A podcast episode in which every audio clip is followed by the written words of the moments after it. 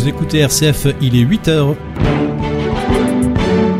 Et c'est la suite de la matinale qui commence, mais tout d'abord, prenons connaissance de l'actualité nationale et internationale avec vous, Florence Go. Bonjour. Bonjour à tous. Le garde des Sceaux sera-t-il bientôt mis en examen? Éric Dupont-Moretti est attendu ce matin à la Cour de justice de la République euh, pour y être interrogé par les magistrats chargés d'enquêter sur de possibles conflits d'intérêts avec ses anciennes activités d'avocat. Euh, c'est une première pour un ministre de la Justice en exercice. L'interrogatoire pourrait durer toute la journée et se conclure donc par une mise en examen et si c'est le cas, le président du Sénat, Gérard Larcher, ne souhaite pas sa démission, estimant que la décision relève du seul président de la République. Le bilan s'alourdit encore ce matin en Allemagne. Au moins 81 personnes sont mortes dans les inondations qui ont dévasté hier l'ouest du pays. On continue de rechercher des centaines de personnes dont on est sans nouvelles. Des habitants réfugiés sur les toits, des rues englouties par les eaux, des maisons et des voitures emportées, des arbres arrachés. Depuis Washington, où elle est en déplacement, de la chancelière allemande Angela Merkel a réagi, disant craindre que l'ampleur réelle de la catastrophe ne soit connue que dans les prochains jours. En Belgique, la situation est tout aussi grave avec au moins 9 morts en Wallonie. La ville de Liège a dû être évacuée. Des pluies diluviennes dans l'est de l'Europe et la sécheresse dans l'ouest américain. La saison des incendies débute seulement, mais les feux ravagent depuis hier des centaines de milliers d'hectares dans de nombreux États. Des milliers de pompiers luttent contre une soixantaine de feux dans l'Oregon, en Arizona, dans le Montana ou encore au Nouveau-Mexique. Le Premier ministre désigné au Liban, Saad Hariri, renonce à former un gouvernement près de neuf mois après sa nomination. Il reproche au président d'entraver la formation du gouvernement, un abandon qu'a déploré le chef de la diplomatie américaine, Anthony Blinken, qui estime que la classe politique a gaspillé les neuf derniers mois. Michel Aoun doit désormais entamer de nouvelles consultations pour choisir un nouveau chef de gouvernement. En Afrique du Sud, le bilan des violences de ces derniers jours s'alourdit à 117 morts. Plus de 2200 interpellations ont eu lieu et la police enquête sur 12 personnes soupçonnées d'être à l'origine de ces violences qui ont débuté après l'incarcération de l'ancien président Jacob Zuma. Un calme relatif est revenu à Johannesburg après le déploiement de soldats. On en reparle à 8h10 avec l'invité de la matinale. Nous décrypterons le contexte de ces violences avec Thierry Vircoulon, chercheur associé à l'IFRI. Et pour faire face aux conséquences économiques de la crise de Covid-19, les chefs d'État et de gouvernement d'une quinzaine de pays africains demandent à la Banque mondiale une aide d'au moins 100 milliards de dollars. La contribution des donateurs pourrait intervenir en décembre prochain. Pour le directeur général des opérations de la Banque mondiale, la priorité absolue est de fournir au continent 400 millions de doses de vaccins anti-Covid avant la fin de l'année. Et puis de nombreux visiteurs l'attendaient depuis plus de 9 mois. La Tour Eiffel rouvre ses portes aujourd'hui au public après 260 jours d'absence. Le pass sanitaire sera obligatoire.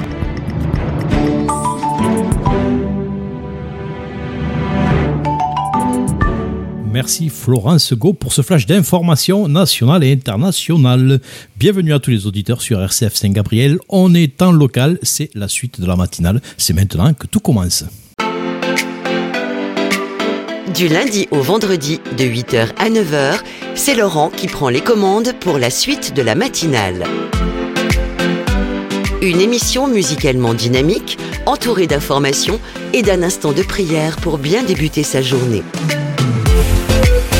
La suite de la matinale sur RCF Saint-Gabriel, c'est maintenant que tout commence.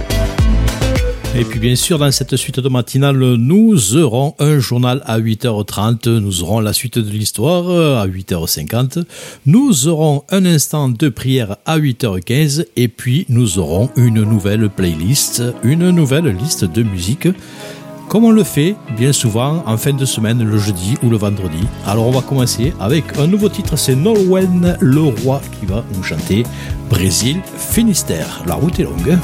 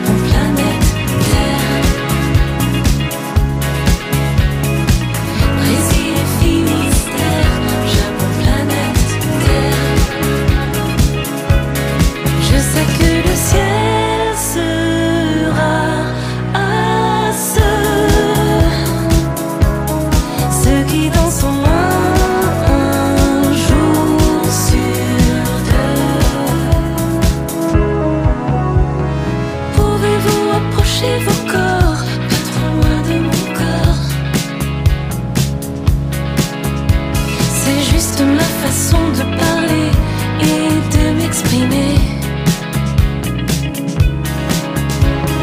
Préférez-vous jeter les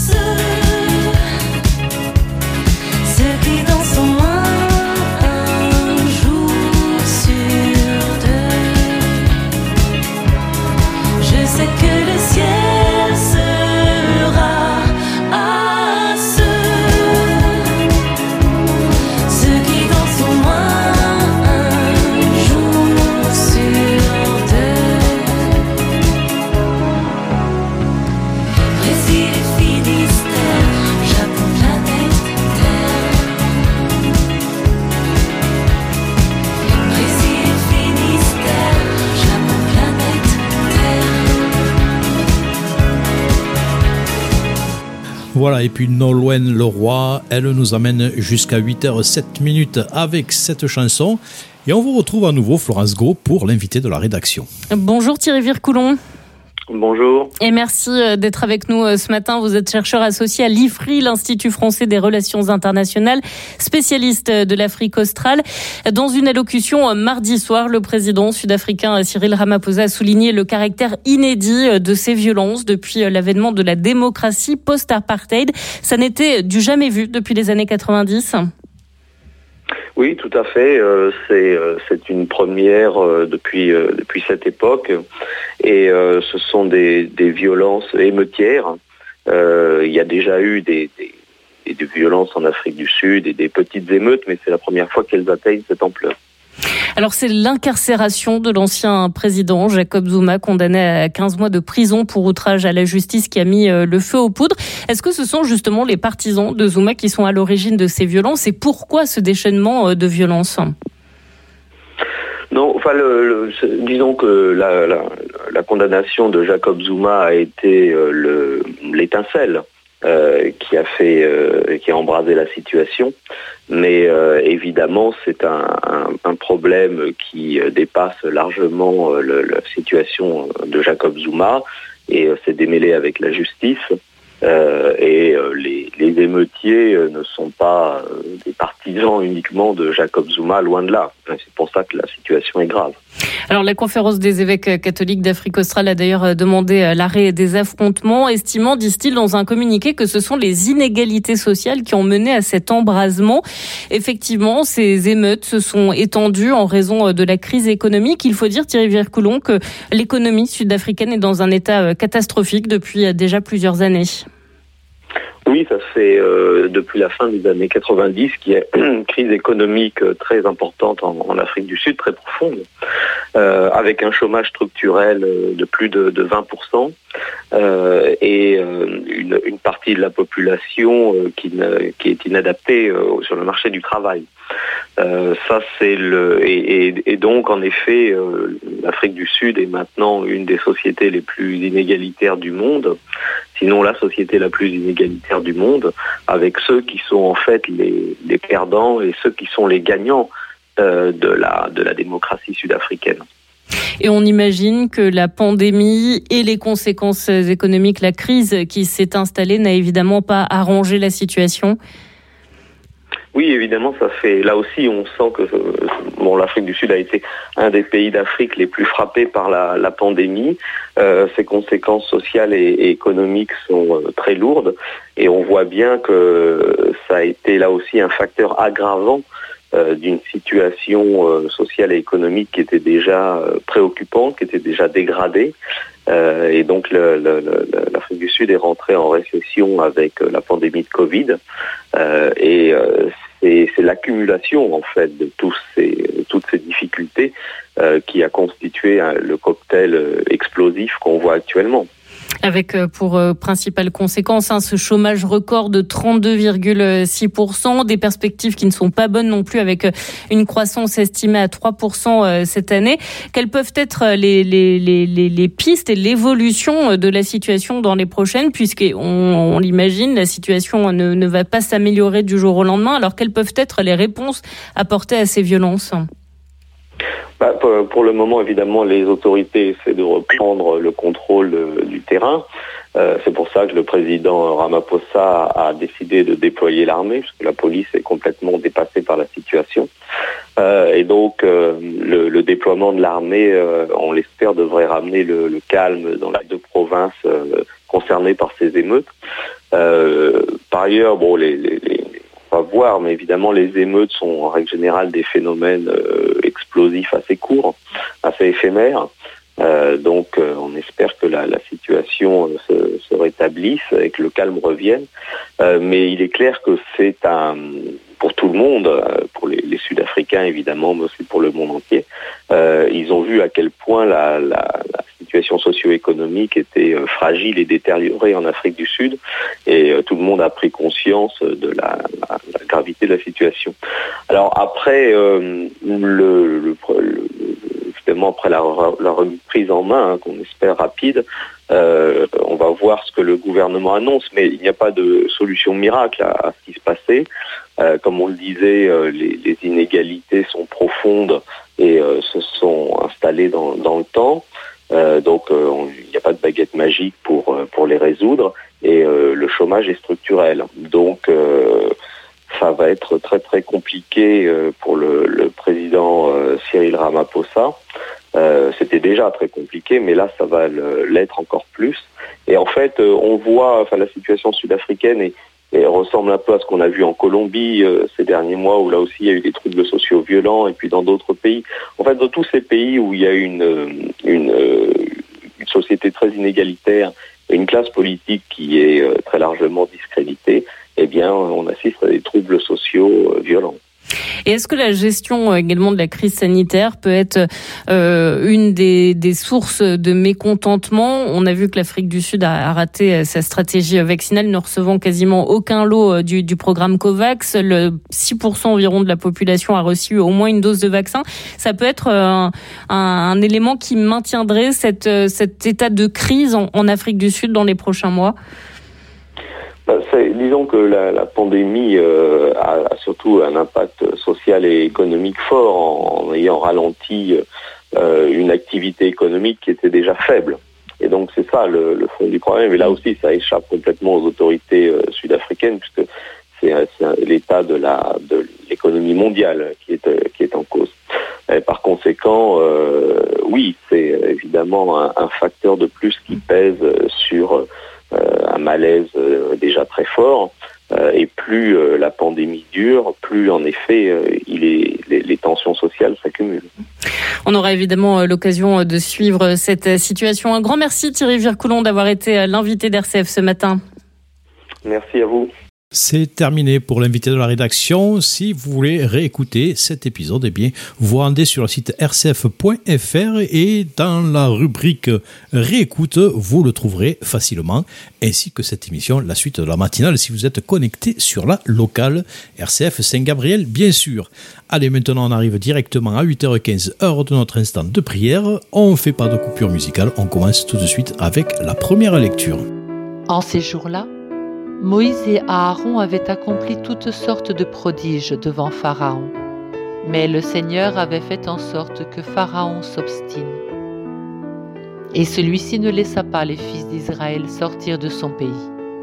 Dans le pays d'Égypte, le Seigneur dit à Moïse et à son frère Aaron, Ce mois-ci sera pour vous le premier des mois. Il marquera pour vous le commencement de l'année. Parlez ainsi à toute la communauté d'Israël, le 10 de ce mois, que l'on prenne un agneau par famille, un agneau par maison. Si la maisonnée est trop peu nombreuse pour un agneau, elle le prendra avec son voisin le plus proche, selon le nombre des personnes. Vous choisirez l'agneau d'après ce que chacun peut manger. Ce sera une bête sans défaut, un mâle, de l'année. Vous prendrez un agneau ou un chevreau. Vous le garderez jusqu'au quatorzième jour du mois. Dans toute l'assemblée de la communauté d'Israël, on l'immolera au coucher du soleil. On prendra du sang que l'on mettra sur les deux montants et sur le linteau des maisons où on le mangera. On mangera sa chair cette nuit-là. On la mangera rôtie au feu, avec des pains sans levain et des herbes amères. Vous n'en mangerez aucun morceau qui soit à moitié cuit ou qui soit bouilli. Tout sera rôti au feu, y compris la tête, les jarrets et les entrailles. Vous n'en garderez rien pour le lendemain. Ce qui resterait pour le lendemain, vous le détruirez en le brûlant. Vous mangerez ainsi la ceinture aux reins, les sandales aux pieds, le bâton à la main. Vous mangerez en toute hâte, c'est la Pâque du Seigneur. Je traverserai le pays d'Égypte cette nuit-là. Je frapperai tout premier-né au pays d'Égypte, depuis les hommes jusqu'au bétail. Contre tous les dieux de l'Égypte, j'exercerai mes jugements. Je suis le Seigneur. Le sang sera pour vous un signe sur les maisons où vous serez. Je verrai le sang et je passerai. Vous ne serez pas atteints par le fléau dont je frapperai le pays d'Égypte. Ce jour-là sera pour vous un mémorial. Vous en ferez pour le Seigneur une fête de pèlerinage. C'est un décret perpétuel. D'âge en âge, vous la fêterez parole du Seigneur. Allez, merci pour cette première lecture et merci à tous ceux qui viennent de nous rejoindre sur RCF pour prier avec nous. Je sais que vous êtes nombreux. On continue cet instant de prière avec le psaume du jour. Psaume 115 Je crois et je parlerai, moi qui ai beaucoup souffert, moi qui ai dit dans mon trouble, l'homme n'est que mensonge. Comment rendrai-je au Seigneur tout le bien qu'il m'a fait? J'élèverai la coupe du salut. J'invoquerai le nom du Seigneur.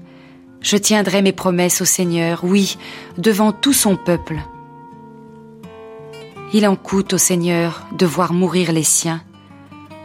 Ne suis-je pas, Seigneur, ton serviteur, ton serviteur, le fils de ta servante, moi dont tu brisas les chaînes Je t'offrirai le sacrifice d'action de grâce, j'invoquerai le nom du Seigneur.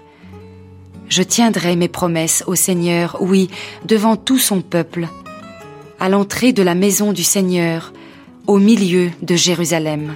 On continue cet instant de prière avec euh, l'évangile du jour. Aujourd'hui, nous allons méditer l'évangile de Jésus-Christ selon Saint Matthieu, le chapitre 12, les versets 1 à 8. Le Fils de l'homme est maître du sabbat. Ensuite, nous écouterons la méditation que va nous proposer le Père François Lextant et nous clôturerons cet instant de prière avec un chant final chanté par la communauté de Thésée, Misericordias Domini. En ce temps-là, un jour de sabbat, Jésus vint à passer à travers les champs de blé. Ses disciples eurent faim et ils se mirent à arracher des épis et à les manger.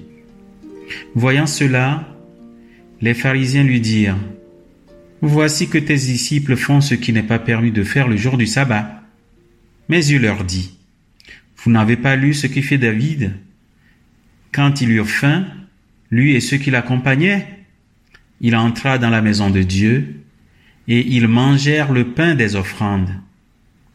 Or, ni lui ni les autres n'avaient le droit d'en manger, mais seulement les prêtres.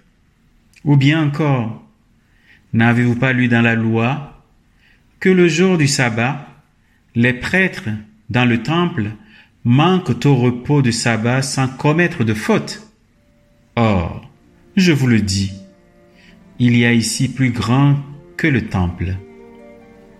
Si vous aviez compris ce que signifie Je veux la miséricorde, non le sacrifice, vous n'auriez pas condamné ceux qui n'ont pas commis de faute. En effet, le Fils de l'homme est maître du sabbat.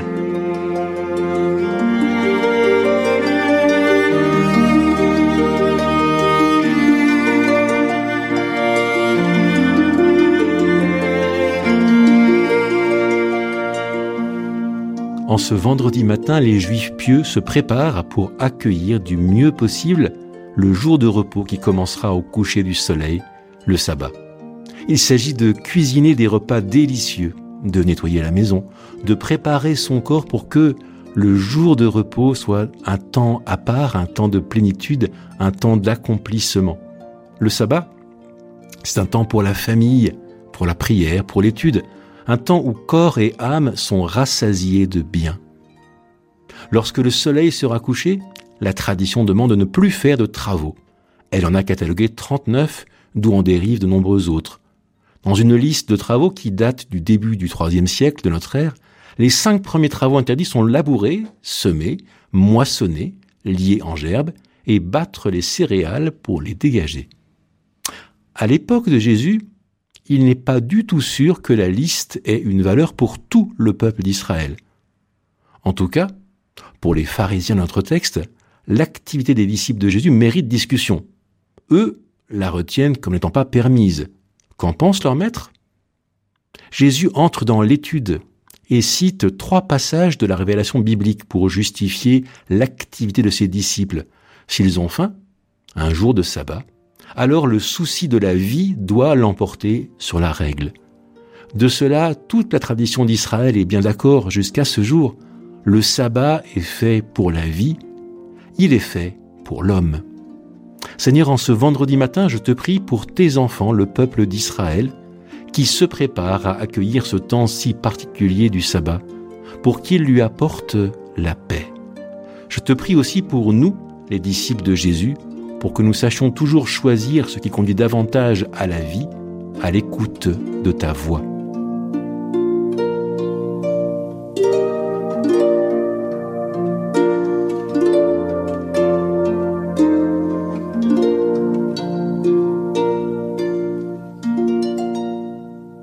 Notre Père, qui es aux cieux, que ton nom soit sanctifié, que ton règne vienne, que ta volonté soit faite sur la terre comme au ciel. Donne-nous aujourd'hui notre pain de ce jour. Pardonne-nous nos offenses, comme nous pardonnons aussi à ceux qui nous ont offensés. Et ne nous laisse pas entrer en tentation, mais délivre-nous du mal. Car c'est à toi qu'appartiennent le règne, la puissance et la gloire, pour les siècles des siècles. Amen.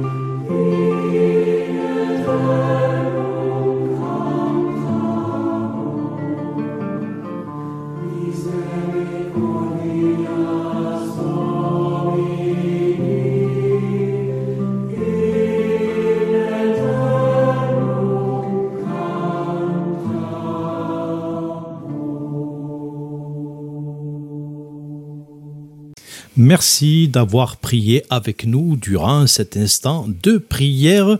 Restez quand même avec nous dans quelques minutes, ça sera l'information. Et puis surtout, nous avons le dernier volet de la suite de l'histoire. Ce sera tout à l'heure aux alentours de 8h50. On se détend encore un petit peu en musique avant de rejoindre la rédaction de Radio Vatican pour le journal. Il était une fois le fruit d'un amour hors pair, l'histoire de Camille et de ses deux pères. L'important, tu sais ma fille, ce n'est pas toujours de donner la vie mais de donner l'amour. Nous sommes tes ailes, de papa pour toi, deux îles sans ailes, on s'est battu pour ça. Apollo résonne quand sur terre tu poses le pied, un petit pas pour l'homme, un grand pour la paternité. Enfin nous voilà, famille, si fière ma chère, ne tient qu'à une fille, un père, repère, un double papa. Ah, un double papa. Raillerie et dédain, tout ça va de pair. Rien ne nous atteint quand la tendresse opère. Laisse le feu des débats attiser les problèmes. Devant tant de joie, il s'éteint de lui-même. Vivons de rire capturés, de ricochets sur les lacs, de volcans dans la purée et de sauts dans les flaques. On le sait, tout ira bien tant qu'on verra ce symbole, ce cœur avec les deux mains aux fenêtres des écoles. Enfin nous voilà, famille si fière, ma chère, tu troubles nos voix. la vie ne tient qu'à une fille.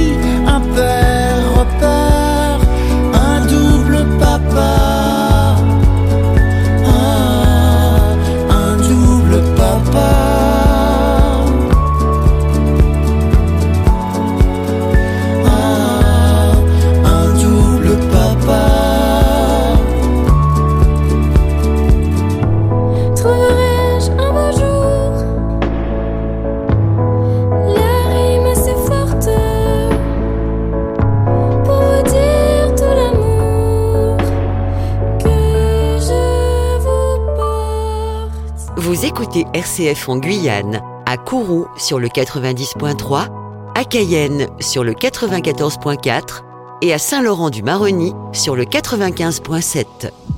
Voilà qui est fait. Et pour se détendre un petit peu dans cette suite de la matinale, c'était Double Papa, chanté par Albert et Calogero. Nous partons maintenant en direction de Rome pour le journal de Vatican News. À tout à l'heure.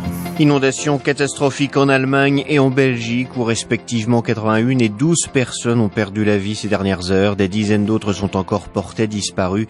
La montée des eaux a ravagé plusieurs communes dans le bassin rhénan. Saad Hariri renonce à diriger le prochain gouvernement libanais. Après neuf mois de tentatives pour former une équipe, il a pris acte du blocage politique qui dure depuis l'explosion du 4 août dernier. Conséquence de la pandémie de Covid, la vaccination des enfants à travers le monde contre un certain nombre de maladies a pris du retard, ce qui préoccupe l'ONU. Les Nuits de Lourdes, initiative estivale pour mieux faire découvrir la grâce propre au sanctuaire de Lourdes. On en parle dans notre dossier, c'est à suivre à la fin de ce journal. Radio Vatican, le journal, Xavier Sartre. Bonjour, c'est la pire catastrophe naturelle que connaît l'Allemagne depuis la Seconde Guerre mondiale. Les pluies diluviennes qui se sont abattues sur l'ouest du pays ces derniers jours ont fait déborder plusieurs rivières du bassin rhénan, dévastant plusieurs communes. Le bilan est très lourd. Selon les derniers chiffres des autorités locales, il y aurait 81 morts, des dizaines de personnes sont encore portées disparues et 200 000 étaient privées d'électricité. Le point à Berlin avec Nathalie Versieux. Toute la journée, les secours ont tenté de sauver des personnes bloquées sur les toits ou isolées chez elles. Dans plusieurs villes et villages, des maisons traditionnelles à colombage se sont effondrées. Un hôpital a dû être évacué, privé d'électricité. À Waldsportsheim, les habitants racontent comment une vague de boue de 4 mètres de haut a traversé leur village hier vers 22h30, ne laissant que quelques minutes aux habitants pour se mettre à l'abri dans les étages. En partie privés d'électricité, de réseau mobile, La Rhénanie-Palatina est sinistrée. L'Allemagne est habituée aux inondations en cette saison, mais jamais les crues n'avaient pris de telles proportions. À quelques semaines des élections, les Verts comme les conservateurs évoquent déjà la piste du réchauffement climatique. En 2002, Gerhard Schröder, chaussé de bottes, avait arpenté l'est de l'Allemagne inondée, une visite très médiatisée qui avait facilité sa triomphale réélection. Berlin, Nathalie Versieux pour Radio Vatican. Et face à l'ampleur de cette catastrophe, le pape a envoyé un télégramme au président de la République fédérale d'Allemagne pour lui dire qu'il priait pour les victimes et pour exprimer sa plus profonde sympathie à leurs familles et son soutien à tous ceux qui sont concernés, sans oublier les sauveteurs. La Belgique est également concernée par les crues des rivières et déplore pour le moment 12 victimes. Quatre personnes sont toujours portées disparues. L'armée a été déployée en Wallonie. Les transports sont quasiment à l'arrêt dans tout le sud du pays. Le Luxembourg et les Pays-Bas sont eux aussi touchés par cette montée des eaux. Restons en Europe, où la Commission européenne se dit profondément préoccupée par la décision du tribunal constitutionnel polonais de s'opposer à des mesures décidées par la Cour de justice de l'Union européenne. Bruxelles rappelle à Varsovie la primauté du droit européen sur le droit national. Varsovie également critiquée pour ses zones sans idéologie LGBT décrétées par certaines collectivités locales.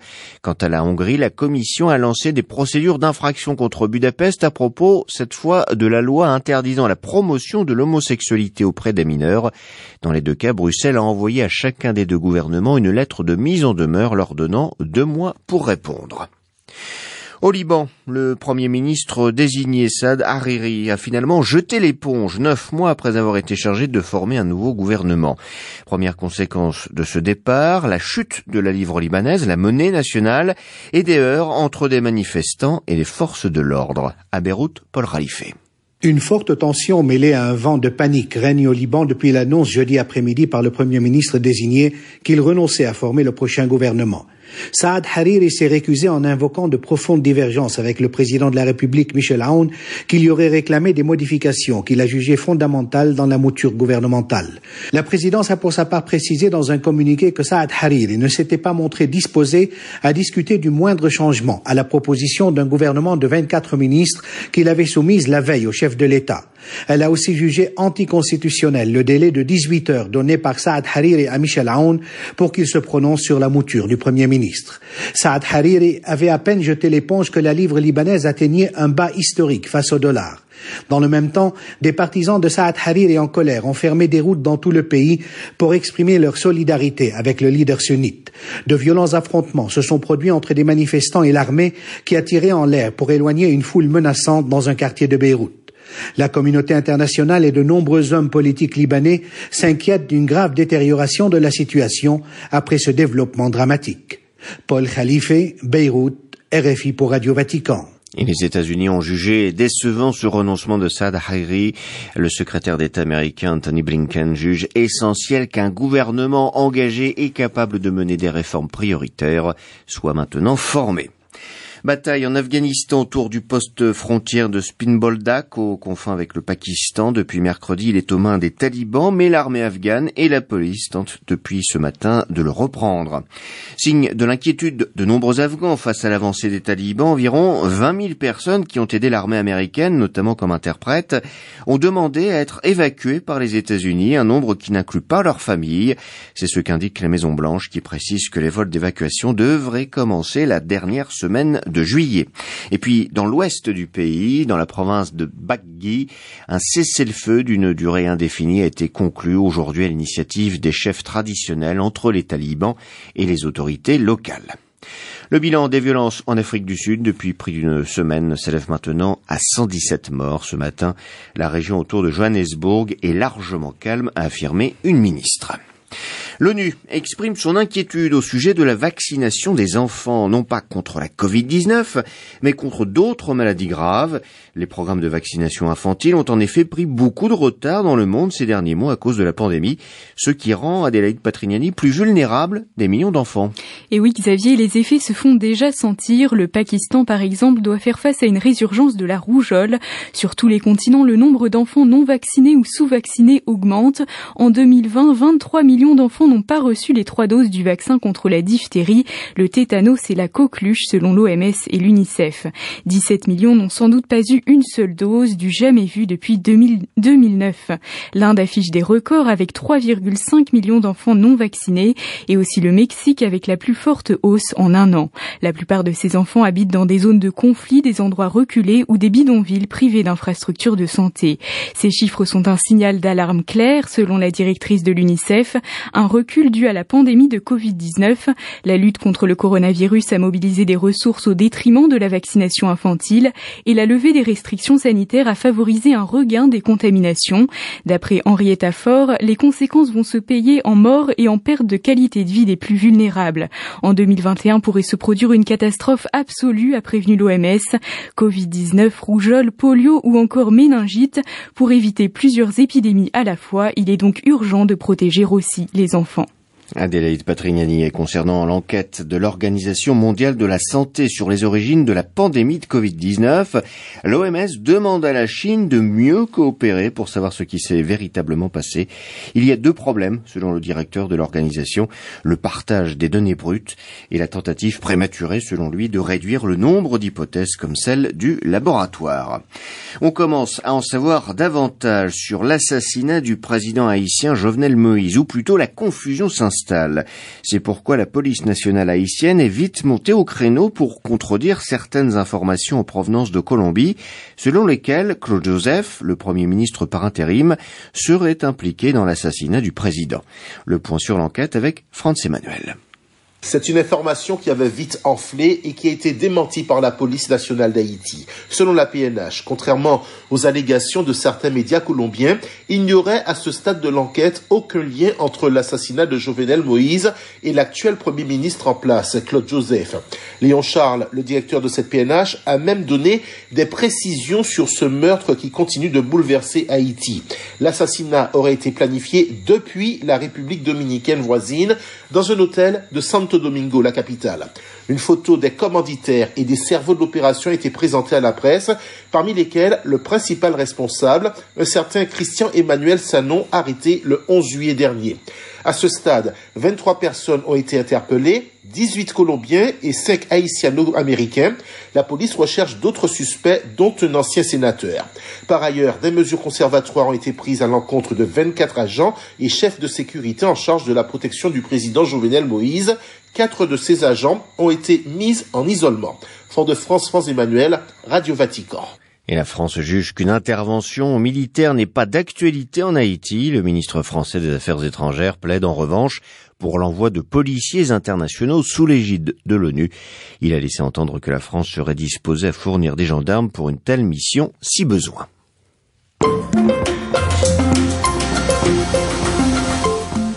C'est à Lourdes qu'Emmanuel Macron, le président français, conclut ce vendredi son déplacement dans les Hautes-Pyrénées. Il y rencontrera les élus et les acteurs locaux du tourisme, ainsi que le recteur des sanctuaires, monseigneur Olivier Ribado-Dumas. Il sera bien sûr question de la relance des pèlerinages, sévèrement touchés par la crise de la Covid-19. La cité mariale, qui vit du tourisme, en effet perdu 80% de sa fréquentation en 2020, et la situation reste très compliquée. Malgré cela, Lourdes veut se relever. Les sanctuaires ont lancé depuis le 1er juillet les Nuits de Lourdes qui permettent aux pèlerins et visiteurs de redécouvrir la beauté et la grâce du lieu. Cette initiative estivale veut donc contribuer au relèvement d'une économie locale en souffrance, mais pas seulement. Elle porte en elle une véritable mission d'évangélisation, comme nous l'explique monseigneur Xavier Darod, vice-recteur du sanctuaire de Lourdes. C'est pas seulement pour relancer la fréquentation du sanctuaire, ça se veut également une démarche profondément pastorale d'évangélisation. C'est-à-dire que l'on se rend compte que les grands pèlerinages ne peuvent pas venir cette année en raison des difficultés d'organisation que beaucoup ont. Alors ils viennent, hein, les, pèlerinages sont néanmoins présents, pas, pas dans le même format. Et il nous semblait important, du coup, de pouvoir nous adresser aussi à des individuels, des gens qui viennent en vacances dans les Pyrénées, pour pouvoir leur présenter le message de Lourdes de façon aussi accessible pour des gens qui sont peut-être euh, un peu plus éloignés de la vie euh, quotidienne de l'Église, et donc présenter ce message à la fois dans une représentation, donc dans ce récital, mais également dans une procession euh, au flambeau qui permette de faire vraiment l'expérience de la prière et qu'il soit accessible à, des gens qui fréquentent peut-être moins souvent nos églises. Les populations nouvelles ou que nous ne voyions peut-être pas autant euh, dans les années précédentes. Et désormais, c'est donc une initiative d'évangélisation avant tout. Évidemment, il n'y a plus les, grands groupes de pèlerins, euh, par exemple d'Amérique du Sud ou, euh, d'Asie, qui commençaient vraiment à constituer une grande part de ces pèlerins les années précédentes, en tout cas avant la pandémie. Et on remarque qu'il y a plus de Français. Vous diriez que les Français sont en train de, réinvestir ce lieu de pèlerinage et de le redécouvrir d'une certaine manière? On voit que les Français sont en quête de sens, de retrouver justement des choses euh, essentielles. Et ils viennent à Lourdes déposer aussi l'expérience qui fut la leur pendant ce confinement et pendant cette pandémie. Beaucoup ont souffert. Et donc, euh, ils viennent très simplement ici déposer leurs intentions de prière. Ce sont plusieurs dizaines de milliers d'intentions de prière que nous recevons chaque jour par Internet. Mais le fait de le faire à distance n'est pas suffisant. Les gens ont bien compris qu'il fallait faire soi-même cette expérience de prière et, d'intercession. Donc il redécouvre ce pèlerinage avec euh, une façon peut-être différente de faire, mais qui euh, marque justement cet attachement à notre mère, la Vierge Marie. Évidemment, euh, les sanctuaires et au-delà, euh, la ville de Lourdes elle-même euh, ont beaucoup souffert euh, pendant cette période de pandémie. Est-ce que les sanctuaires, la cité mariale commencent malgré tout un peu à relever la tête ou bien c'est toujours très difficile? C'est toujours très difficile, mais il y a quelque chose dont je ne cesse de m'émerveiller, qui est en fait la générosité des gens.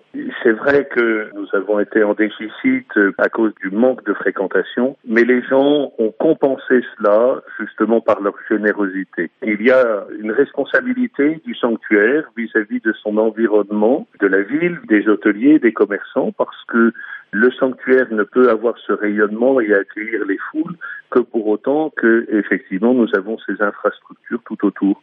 Et donc, euh, le sanctuaire a une responsabilité vis-à-vis de tous ses partenaires. Nous avons beaucoup travaillé là-dessus pour pouvoir euh, justement euh, travailler de conserve euh, pour la relance de Lourdes. La reprise est lente, plus lente que nous ne l'espérions, mais néanmoins elle est réelle. Pour moi, le signe profond de l'espérance, c'est que jamais, jamais les fidèles et les pèlerins, les amis de Lourdes ne nous ont laissé tomber.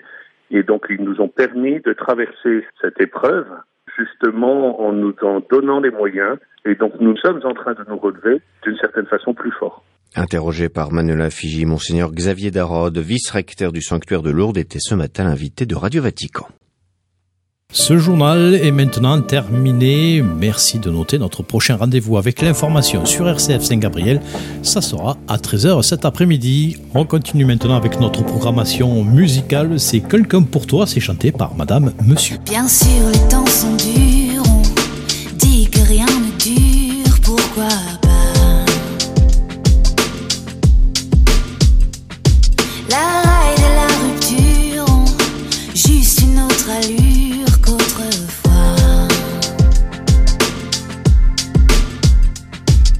sûr, t'as le vertige, va t'allaiter les piges, n'attends pas.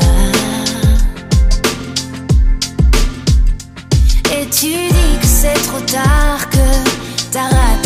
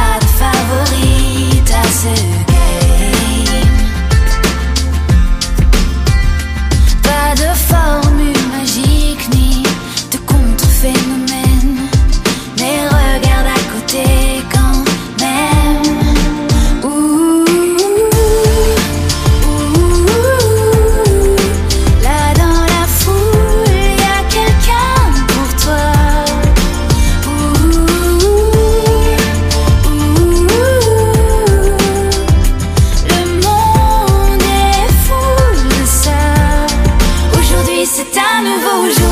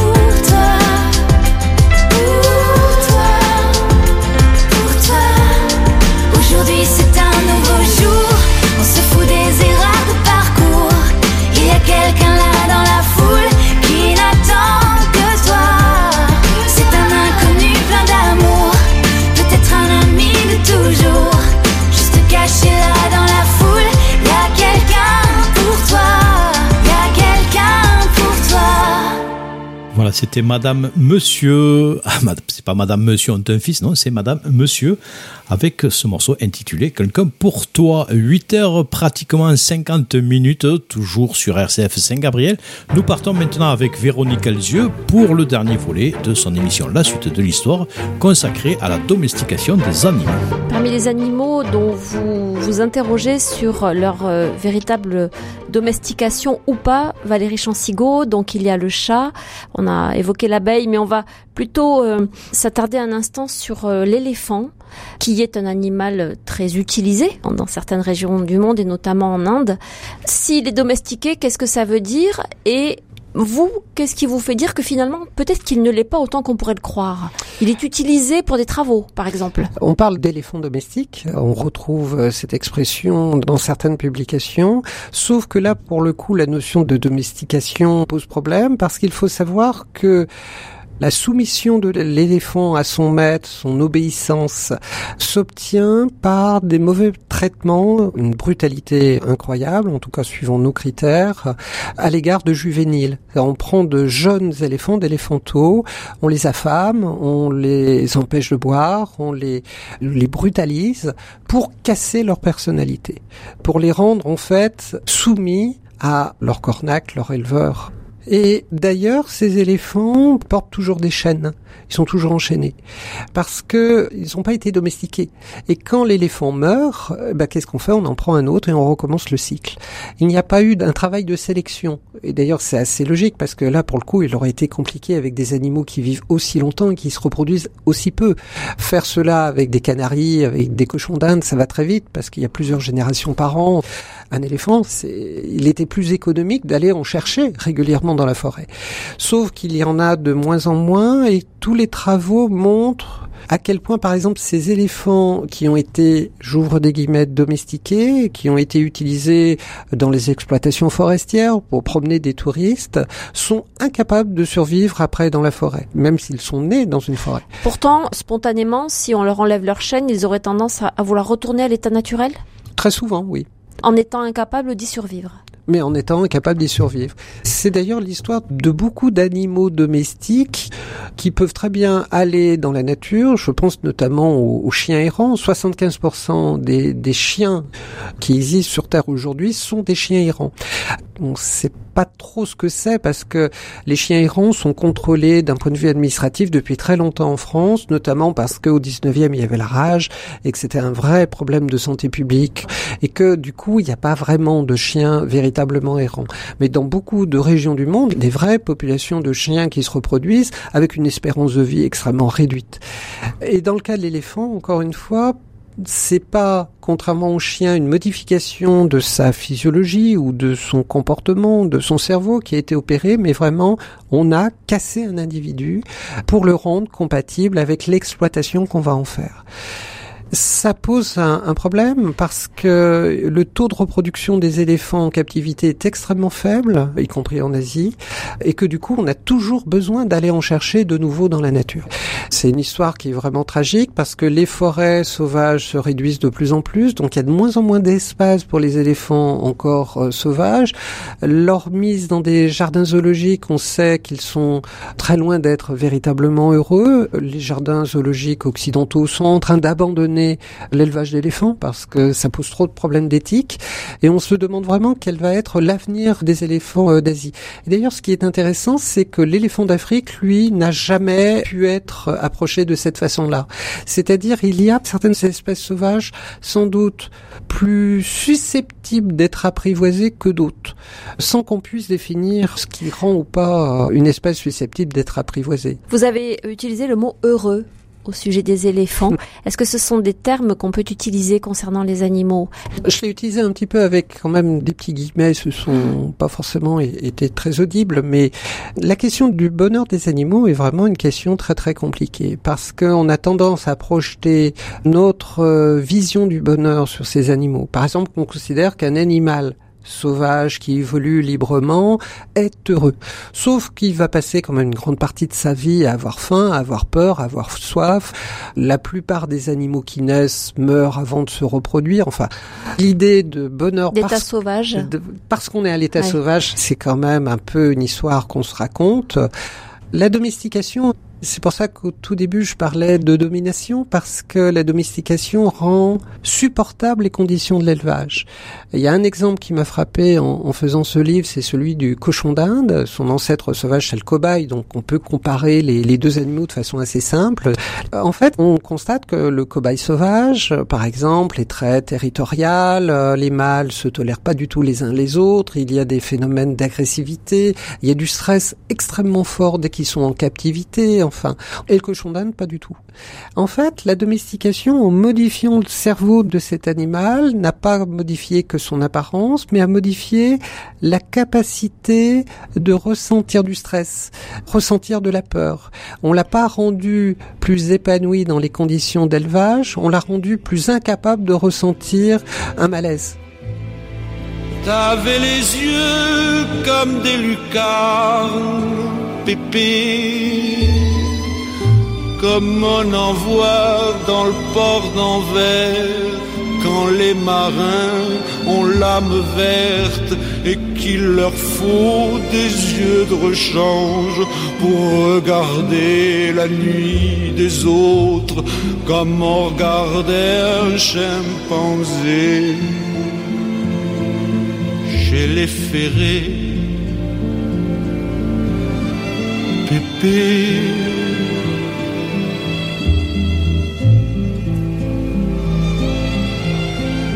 Pépé.